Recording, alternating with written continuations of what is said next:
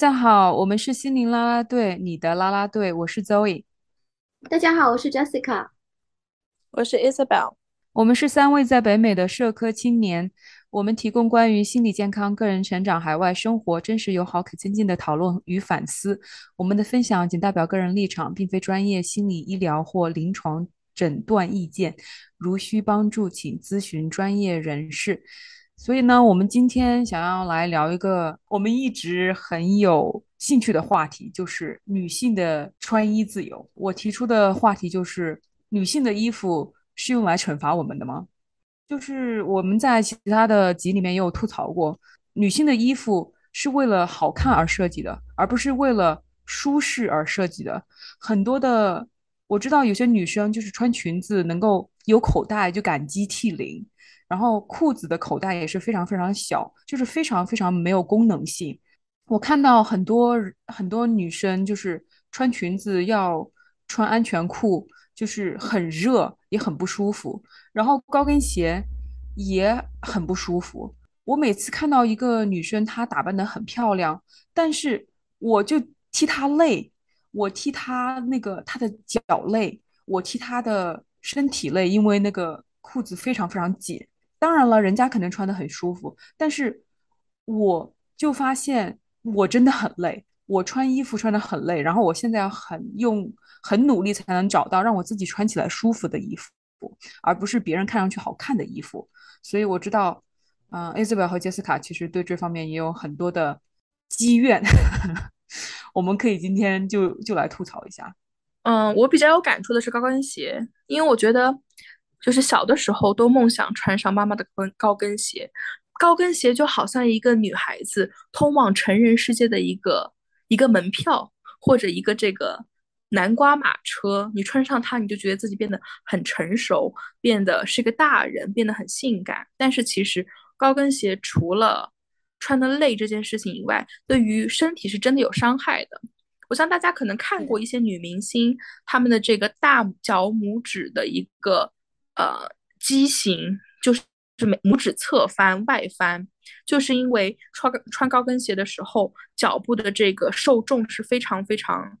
嗯，对于对于骨骼、对于肌肉是非常非常不利的，所以长期穿高高跟鞋会引起这个拇指外翻。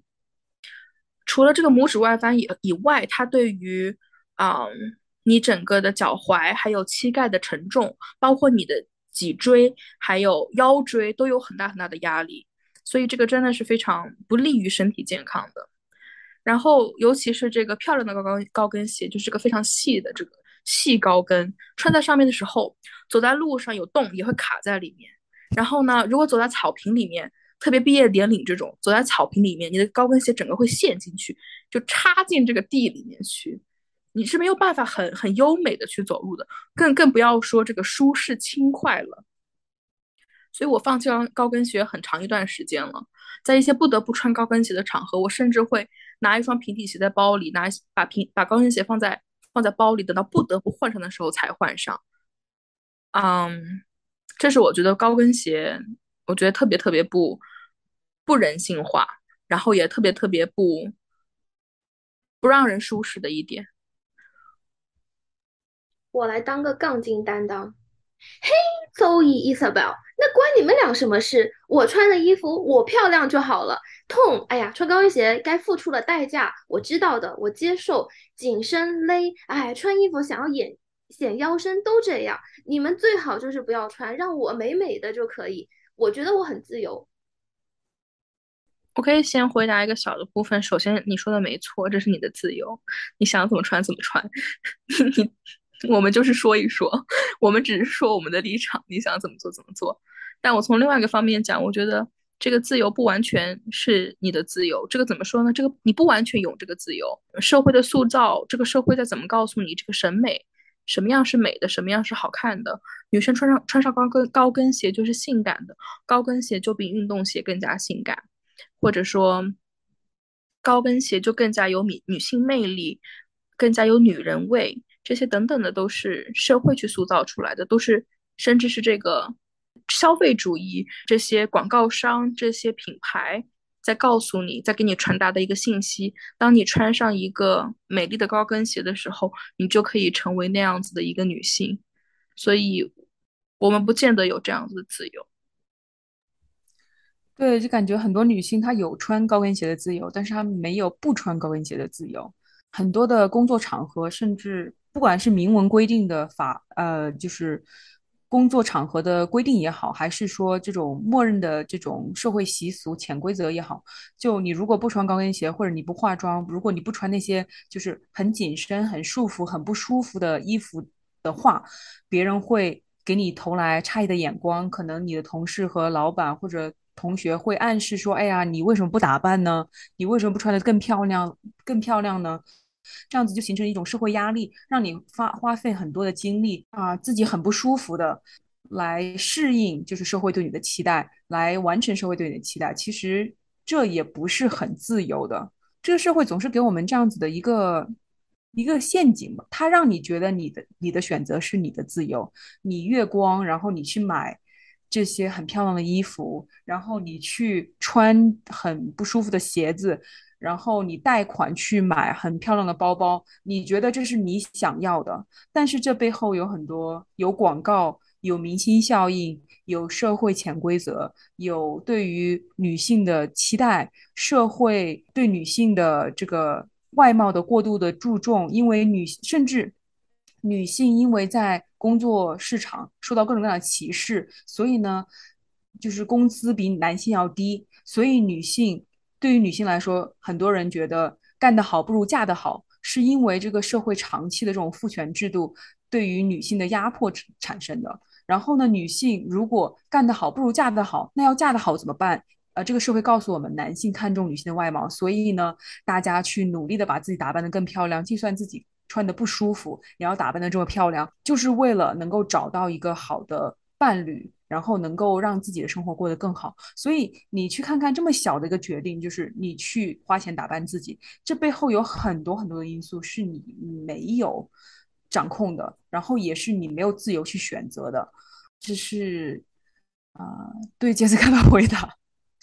对于这个杠精问题的回答，让这个让我想到，就是我觉得真的真的非常不舒服的啊，衣服就是那个舒舒。瘦身衣还是束身衣？我看到很多人买，他会把这个腹部的肌肉把它卡住，然后或者说提臀啊，或者丰胸啊，或者束腰啊，就让人呼吸都呼吸不过来。而且你想，夏天穿那么紧的一个束腰的东西，其实是非常非常不舒服的。然后冬天有女生就是为了显瘦，穿薄的打底裤，然后导致大腿冻伤。进医院，然后非常多这种很极端的例子，真的是非常非常有害健康的。包括我会想到说化妆，对吧？在古代会有这种说法，说女为悦己者容，意思就是这个女性她化妆是更多的去迎合一个男性的视角，去把自己放在一个男性凝视之下。那现在呢，会有很多的广告，特别在一些。一些电商的打折的或者促销的时候，会说女人宠爱自己的方式就是给自己买一个口红，女人宠爱自己的方式就是给自己买一个女美容仪。比如说你生日给自己买一个礼物，或者说给自己一个奖励的时候，可能有一些女性会第一个反应是买一个物质的，跟美容相关的。包括我看过，可能一些边的朋友会说啊，我要奖励自己去做一次。脸部的这个医美等等这些，作为一个对自己的奖励，其实这些我觉得都是这个社会在不断灌输给我们的。这个社会把变美跟很多其实跟美丽都没有任何关系的东西相关联起来，然后使得所有一切的目标指向的是我们作为一个女性，我们要把自己放在一个被别人注视的视角下去看自己的生活，去看自己的外表。去看自己所有的一切，我们需我们不再关注于这件事情是否使我开心，是否使我舒服，我们关注的是这件事情会不会使我得到更多别人的喜爱，或者会不会更加的迎合这个社会的标准，会不会更加的迎合异性的审美？我觉得这个是我觉得在我思考到，尤其是高跟鞋和化妆这两件事情，会让我一直想到的。但其实不管怎么说，化妆这件事情其实是非常非常不公平的，在非常多的，我觉得大部分的，不管是欧美也好，亚洲文化下也好，化妆在一些重要的场合都会默认女性要化妆，甚至我们会评价一些女性，她为什么不知道打扮一下自己，她为什么不不收拾一下自己？但其实化妆不但是要要要去花费一些不必要的财物，以及化妆还要花费很多的时间。嗯，对于一个做着全职工作的，或者说照顾孩子的一个女性来说，每天花一个小时的时间去收拾打打扮自己，再包括这个做面膜啊、打打理自己的发妆发等等这些，这是非常浪费这个时间的一件事儿。现在有一个词叫“服美役”，就是服兵役的服役，然后美是美丽的美。服美役的意思就是，总的来说，应该就是追求所有一切跟外在美有关的东西。然后现在很多，我觉得我们作为女性，我们在所谓的这些追求美的事情上，都是属于服美役的一种状态，就是一种约束自己，你在被迫，好像是你是。有义务有选择，但是其实好像又没有选择的在做这样的事情。我当时看到这个概念，是因为他们在聊化妆。我之前在播客里有讲过，说我在讲自由的时候，我有讲说，呃，我我有的时候会喜欢化妆，而且我会欣赏我的同性其他人他们在化妆的时候，嗯，政治不正确了，还有男性，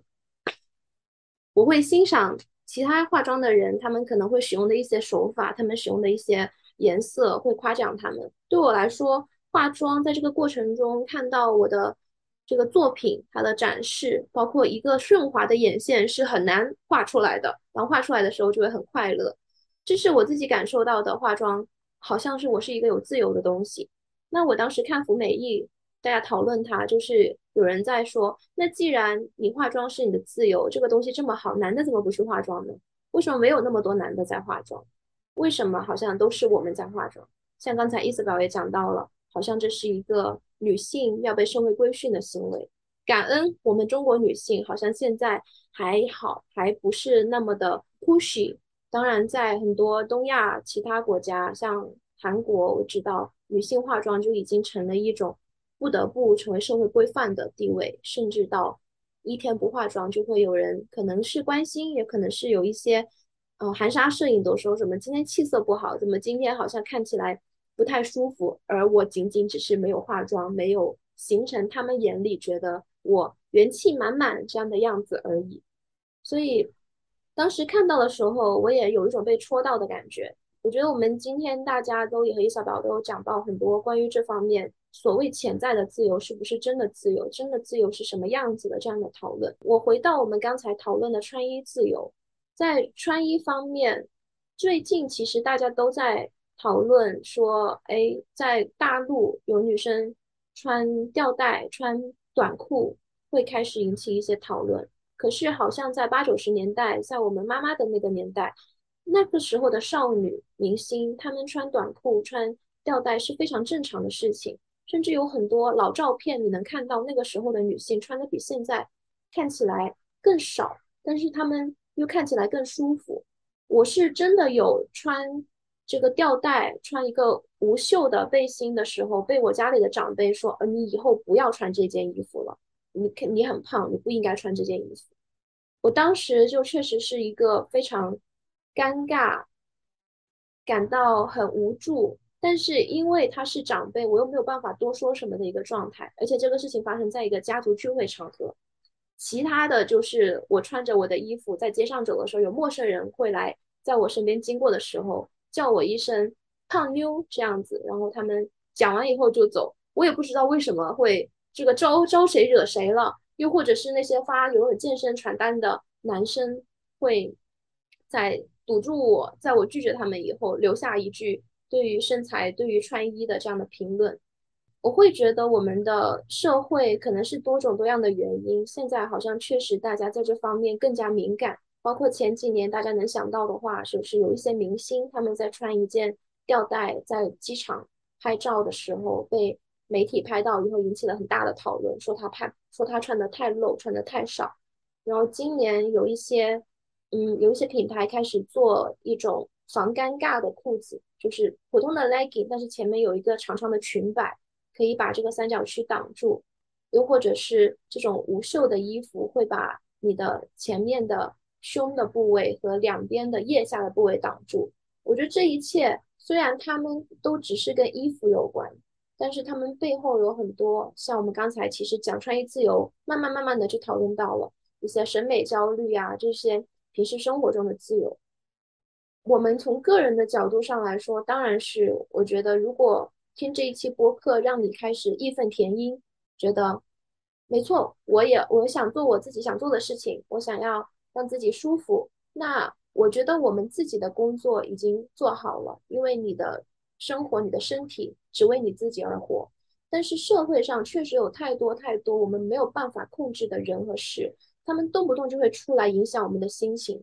如果你是一个经历过不同环境的人，比如说可能从国外经历过一段时间又回国，这样的环境变动可能又会给你带来一种巨大的反向的文化冲击。那在这种我们无法控制的时候，不知道二位主播对于大家各位女性有什么建议呢？我刚刚想问一下，就是 Jessica 讲到一点，说你看到的照片是在上个世纪五六十年代的时候，女孩子是可以穿的很相对而言。九十年代、五六十年代的照片我还没见过呢。五六我因为我在想的是，如果是五六十年代的时候，其实那时候在国内，在中国，当时是经历一个这种。就是女子能顶半边天，对吧？这个是特殊的一个历史背景时期。当时我觉得其实是一个去性别化的一个状态，对不对？他更多的把女性当做一个劳动力，他强调说“巾帼不让须眉”，然后女孩子、女性在劳动的时候是应当跟男性有一样的产能的。所以我觉得那个可能我不知道，我觉得是比较特殊的。八九十年代的话。那个时候改革开开放刚刚开始，对吗？所以应该也是一个这个各方面比较，可能我们会在一个时代背景下看这个事情。我觉得 Jessica 讲的这个问题很好，但是呢，我先我想先就是回到我们之前聊的这个话题，就是让人穿了很不舒服的衣服啊的这个话题。所以我想问问大家，大家能够想起来自己穿的？最不舒服的衣服或者饰品是什么吗？从小到大，运动背心啊，我很喜欢运动背心哎。我刚刚想说，作为一个女性，最不舒服的难道不就是内衣吗？好，杰斯卡，你先讲讲运动背心。内衣我是可以选的，我已经穿没有钢圈的无支撑的很多年了。但是运动背心呢，不能选。它必须要牢牢的绑住我的乳房，让它在运动的时候不要晃动，所以我真的很难受。我个人很喜欢运动背心，我觉得运动背心非常非常的舒适，就是只要你买对了运动背心，其实际上它是给到你的胸部极大的支撑，但是同时又不会束缚到你的。我非常非常讨厌内衣。我觉得内衣是特别这种所谓的聚拢型的内衣，我觉得是一个非常反人类的设计。它就是它就好像拿了两把假卡子，然后分别的卡在你的肋骨上，就是以此能够能够达到这个聚拢的效果。但是我自己的感觉就是，你每一秒钟呼吸，你都感觉到疼痛。穿内衣还要讲究说不要有流出内衣的边缘的这个痕，对吧？可是。大家但凡穿过内衣或者看过内衣，你都知道穿内衣不留痕是很很困难的。内衣的设计本身怎么样，同时又聚拢，然后又能够把你的副乳给遮住，然后同时又不要留痕呢？所以我很讨厌内衣。我也很讨厌内衣，我也穿，嗯，就是没有钢圈、没有支撑的很多年了，感觉很很非常舒适。然后你会看电视剧里面，以及大家都会聊说。回家了就把把内衣直接啊脱出来，然后脱完脱完内衣就不想出门了。就是我在想说，就是女生这个就是不能露出这个鸡突嘛，就是你不能从外面让大家看到你的就是乳头的形状。然后，但是男生呢就没有这个困扰，男生就是他们光着膀子都没关系，但是女生呢就要穿着内衣，然后让大家看不出来。可是大家都是人，大家都知道每个人都有乳头，就是就是嗯，这个这一点其实也引起了很多的争论。好像有一个韩国的明星，他就是他穿他没有穿内衣，然后穿了穿穿外衣，然后人家能够看到一些形状，大家就疯狂骂他，说他呃说他那个荡妇之类的之类的。我想呼吁在这里，男人不要不守难得，把乳贴先贴上。哈哈哈等到乳贴，男人去贴一下乳贴，大家就会知道乳贴又是什么样一个鬼东西。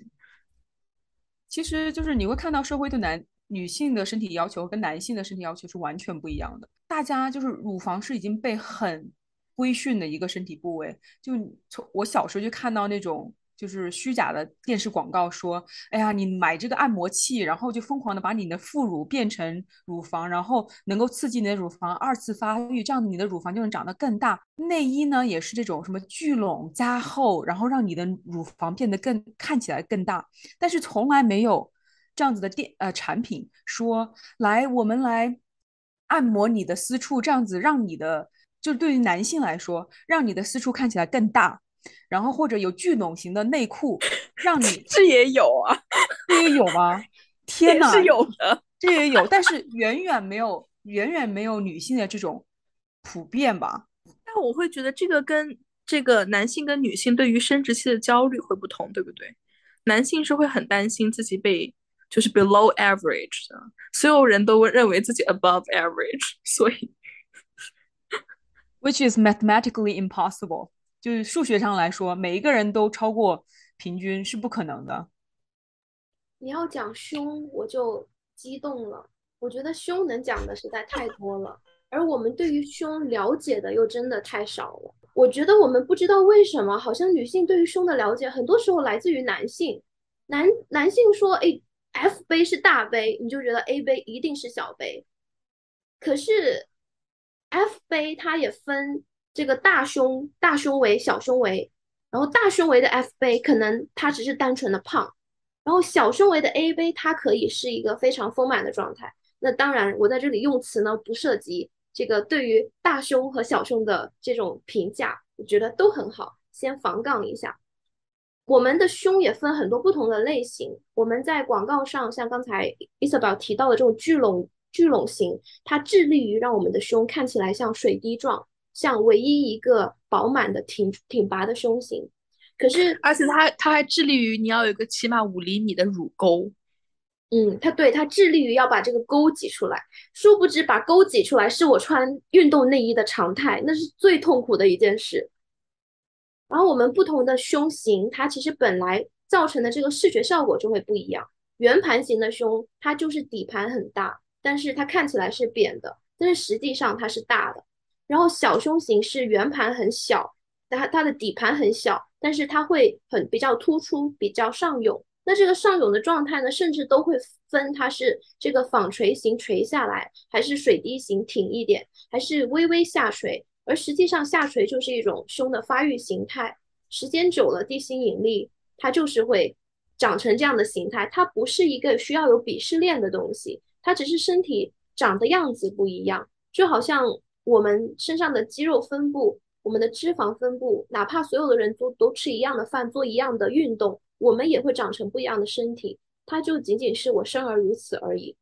而且你又想要一个人胸大，又希望他细腰，这个胳膊细，简直就是非常难以达到的一个状态。胸也分脂肪型和乳腺型，那乳腺型的胸确实比较少见，它就是这个天生就是因为乳腺发育的比较。比较好，所以没有好坏之分。我再防杠一下，就是乳腺发育起来了，所以它这个胸是乳腺积起来了。可是脂肪型的胸是常态，所有的女生可能都会知道，减肥先会瘦胸，因为你的胸就是脂肪组成的。那种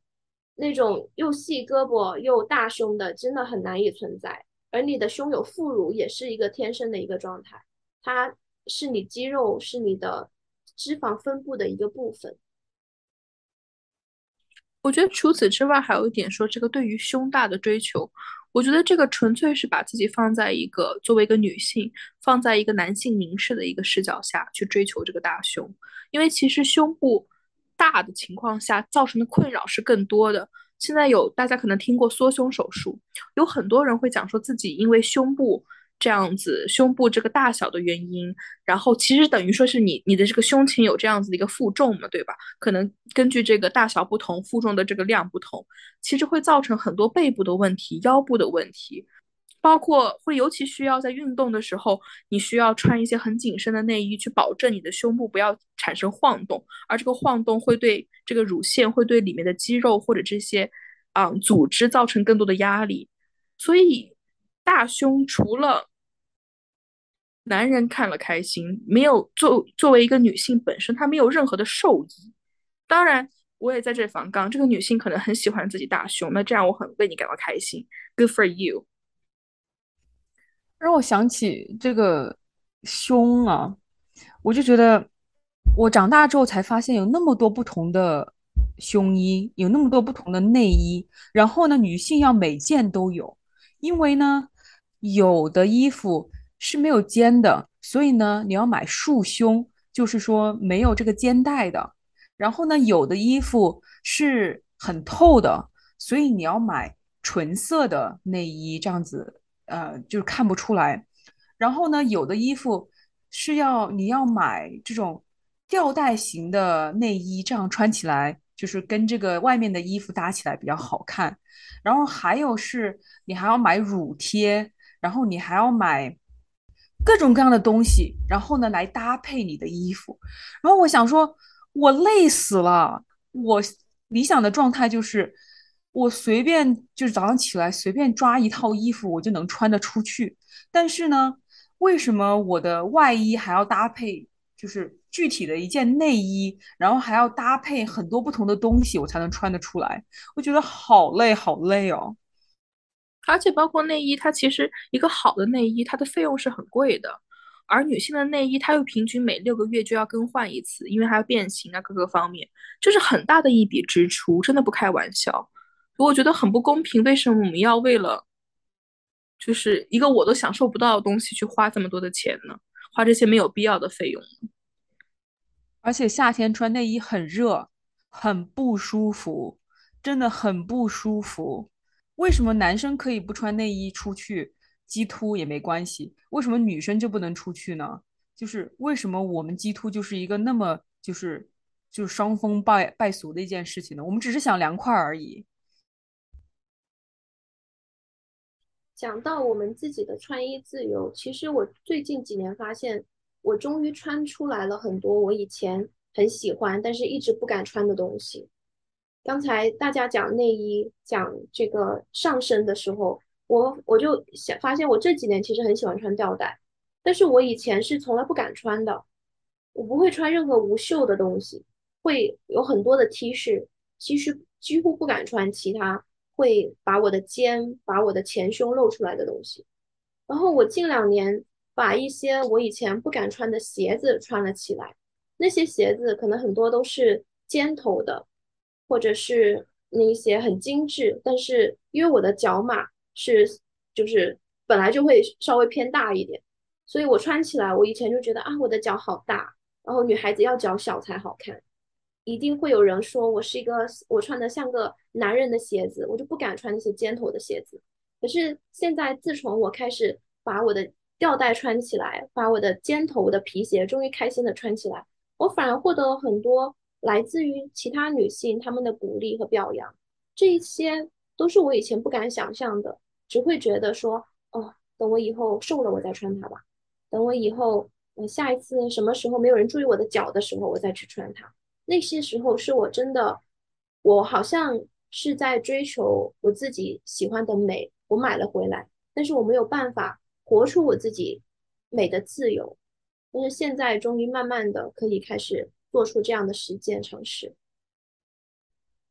我能够理解。我也是从小就就是身边的家人长辈就跟我说：“你腿粗，所以呢，你不能穿这个浅色的裤子，所以我从小到大从来不穿浅色的裤子，全部都是深色的裤子。然后也跟我说，这个你肩膀粗，然后呢，你不要穿这个无袖的衣服。所以我从来没敢穿过。啊，尽管我的体重是正常的，但是我一直觉得自己不适合穿这样子的衣服，因为我不够瘦，然后呢，我不够高。所以我我放弃了很多的衣服的类型，不是因为我自己不喜欢，而是因为我觉得我穿上去别人觉得我不好看，也是规训的一部分吧。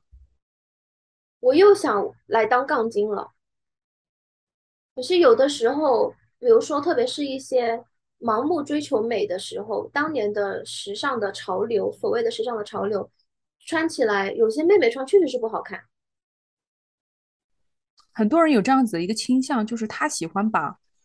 自己的审美，就是首先整个文化只有一种审美观念，然后呢，他要把这种审美观念强加在别人身上，就是有一种不好看，是我觉得你看你穿起来不好看，可是人家自己喜欢穿，他穿出来了，只要人家没有裸奔，只要人家是遵循了公共场合的这个穿衣的这个规定。那你就没有任何资格去评论人家啊，除非人家主动来找你说，请你告诉我你的真实观点，我穿这个衣服好不好看？就人家如果没有问你这个问题，你就闭嘴。你为什么觉得你有你有这个权利去评价人家的穿衣服呢？为什么人家要把你的就是审美观念纳入人家穿衣服的考虑里面呢？就如果有人跟你说。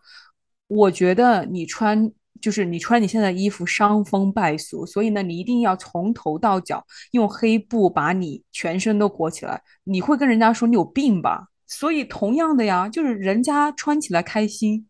你如如果不符合你的审美观念，你就不要看，然后你就走掉。就是不管在网上还是在网下，就是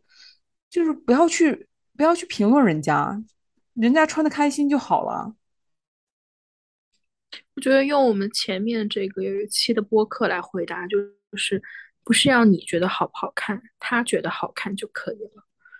刚才听你们讲，觉得很好笑，很有趣，我也觉得很同意。但是这个背景呢，我觉得又分一些情况。嗯，我最近身边有个妹妹，我觉得这个妹妹真的是非常好看，但是她总是会把自己包在这个 T 恤、裤子里面，我会心里觉得说。啊，其实你可以穿一些更好看的衣服，但是当然我要控制我自己心中这个，我觉得你要怎么怎么样的想法，来免得对人家做出决定。但是我觉得这个又跟我们的文化有关，我们从小就是我们的九年义务教育制度，全部穿的都是统一的制服，我们被告诉说不要去追求美。我自己小时候是涂指甲油的时候，就会被我家里的大人骂说这样不好看。嗯，你不要去想这些有的没的东西。如果你开始关心头发、关心呃穿着的话，就总是会有长辈来马上纠正你说这样是不好的，这样是不对的，导致我感觉我们好像很多人真正开始审美觉醒的时候，都是在真正自己开始穿衣服，不用开始穿校服的时候。我们有很多选择的时候，我们反而开始不知道要穿什么。我自己是经历过，我好像只能回到我的舒适区去穿校服类型的衣服，因为我不敢穿别的，我没有穿过，好像我一穿它们，我就会非常的羞耻，觉得说天呐，我居然开始穿一个连衣裙、吊带裙子，我真的是太太风骚了，我一点都不好好学习，我怎么？把这些精力花在这些东西上，哪怕我心里很喜欢，我觉得穿裙子真的很漂亮，我很羡慕别人那些留长头发、涂指甲油的人，我觉得真的很好看。我之前也跟大家讲过很多次，我喜欢非常 girly 的东西，但是这在我成长的文化规训里是不被允许的。而且我现在又是一个相相当于解放了，开始在探索自己的。自己的自由，一些女性主义思想的一个女性，所以我感到我现在就活在一种非常大的 tension 里面，就是我想要去做一些不一样的尝试，可是这些尝试呢，又会被人说其实并不是你想做，是社会告诉你的。但是我的社会习惯呢，又在另一方面告诉我说，你连这些尝试做都不做。但是呢，我又个人呢，一方面想做，一方面又会 judge 自己说你不要这么做，导致我好像禁锢的越来越不自由。就是什么样才是我想要、我可以追求的美？我觉得这一方面是自己的，就是性别 identity 的表达，就是 gender identity 的表达，就是你可以是非常 feminine 的表达，你也可以是非常 masculine 的表达，是一个整个一个光谱。所以呢，每个人都有他自己感到比较舒适的区域。有的女生她可能很喜欢，就是你说的这个非常 girly 的东西，社会上传统认为非常 girly 的东西，她觉得她非常舒适。然后有的女生可能就是喜欢牛仔裤啊、T 恤，有的女生可能喜欢啊、就是男性比较更加中性或者男性的衣服或者表达，这都没有问题。然后另外一个是整个这个就是表怎么表达自己的 sexual attraction 和 sexuality，因为我们性发育之后。别人会对我们有性吸引力，然后我们对别人也有性吸引力。那我们如何打扮自己，如何表达自己，然后如何彰显自己的这样子的呃女性特质、男性特质，或者就自己的这样子的特质，然后散发自己的魅力，其实这也是一个，就是每个人都有不同的选择。所以我觉得是 Jessica，我觉得可以不用社会跟你说你要 girly 你就去 girly，也不要因为女性主义说啊 girly 是社会的固呃对你的固桎梏，然后呢你就不去 girly。我觉得你可以去问问自己，这个事情真的是让我很开心吗？那为了讨好别人去做吗？那你就可以很开心的去做。我现在还会很喜欢，就是很漂亮的玩具，啊、不是文具，我喜欢很漂很漂亮的文具，然后很漂亮的一些笔呀、本子啊这些东西。人家可能会觉得你非常幼稚，但是呢，我不在乎，我就觉得啊，我就很喜欢呀，就这个这个东西让我很开心，所以我就可以去给自己买。如何表达自己的性吸引力的这样子的一个话题，又是一个很大的话题，我们又可以下 再聊一期。我觉得是这样，就是社会给女性设下了就是 impossible 的 standard，对吧？小时候跟我们说，你不要打扮，你不要什么风骚，对吧？对女性就是荡妇羞辱，你就是不能够表达自己的吸引力，表达自己的魅力，然后你就要穿的灰灰土土脸的。然后呢，长大了，你要天使般的，你又要魔鬼般的啊、性感，然后呢又纯又欲，什么鬼东西？这些东西就是女性不打扮被批评，打扮很漂亮被批评，性感被批评，不性感被批评。他们就是社会对于女性的这样子的这种束缚是非常非常可怕的，就是你不知道，你不管做什么，总是社会总是会指责你，所以就是我觉得现在社会的一个趋势就是，他们就是逼着女性去做一些什么样的选择，你就你必须靠穿高跟鞋，然后呢，你就是他定义这样子才是性感，你必须要什么样的身材，你什么样的打扮才性感，然后呢，其他的打扮就是不性感，其他身材就是不性感，然后让很多人都觉得自己失败。但是性感其实有很多种，然后也是非常宽泛的。我们可能需要去找到什么样是让我们自己觉得自己有吸引力，让我们觉得非常舒服、有自信的这样子的一种表达自己的方式。我想先说一下，我觉得我们下次可以录一期专门讲纯欲风。我觉得这个纯欲风就是非常的典型的亚洲文化下这种畸形的审美，就是你要你要性感有魅力，可是你要不自知，你要散发这种你不安人事、不不懂得人事的这种性吸引力。我觉得这个是非常 twist，然后有非常非常 toxic 的。我觉得我们可以聊。然后对，然后还有就是，其实是对对未成年人的这种，对，就是模仿未成年人的这种这种是的感觉，也是非常非常恶心的。我也防杠一下，此处不仅仅是东亚文化，很多欧美也有类型类似的对对对，是的你，说的 Lolita 对吗？对，还有包括他们对于金发碧眼的这种喜好，其实金发就是小朋友时期头发是金的，长大以后这些女性头发都会变成相对于浅棕的颜色，所以对于金发的一种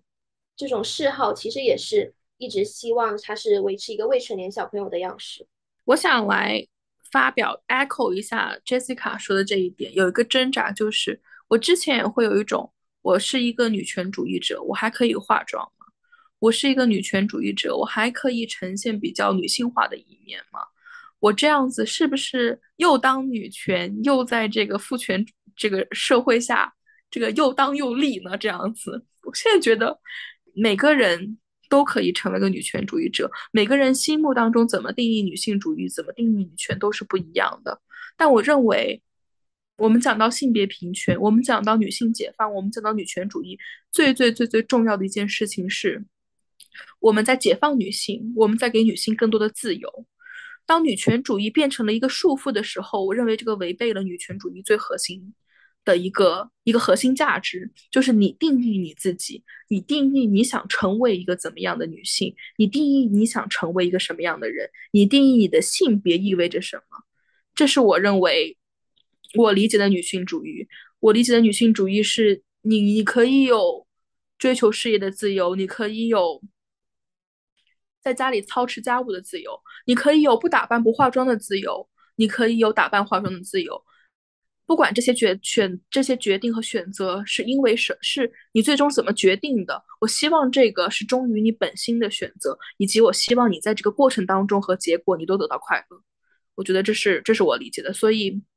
如果我们听众想化妆，接着接着继继续化妆，嗯，如果你不想化妆，那就不要化妆。如果你听了以后你想尝试化妆，那也可以尝试化妆。如果你听了以后你想尝试以后再也不化妆，那就再也不化妆。我觉得最重要的是不要自把自己放在一个他人的凝视下，在他人的眼光下去想我应该怎么做，而是把自己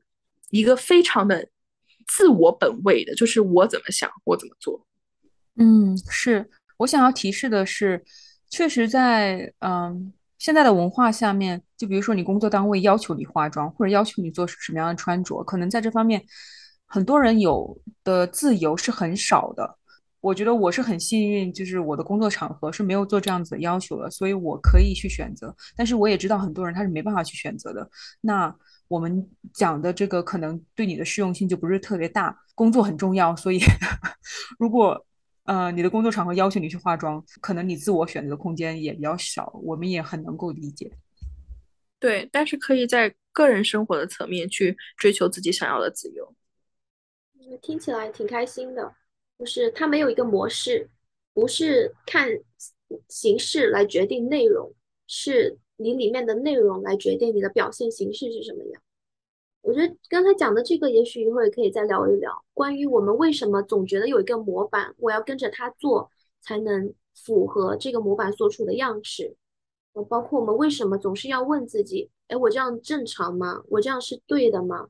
好像已经走出了那个应试教育，但是还是有一个正确答案在等着我们去发掘。我们要随时警惕自己有没有在犯错误，这也是另外一个思维方式，是我们以后可以去。再去聊的，我觉得长大的过程就是一个去自己给自己定义正确答案，甚至告诉自己没有正确答案的一个过程。其实，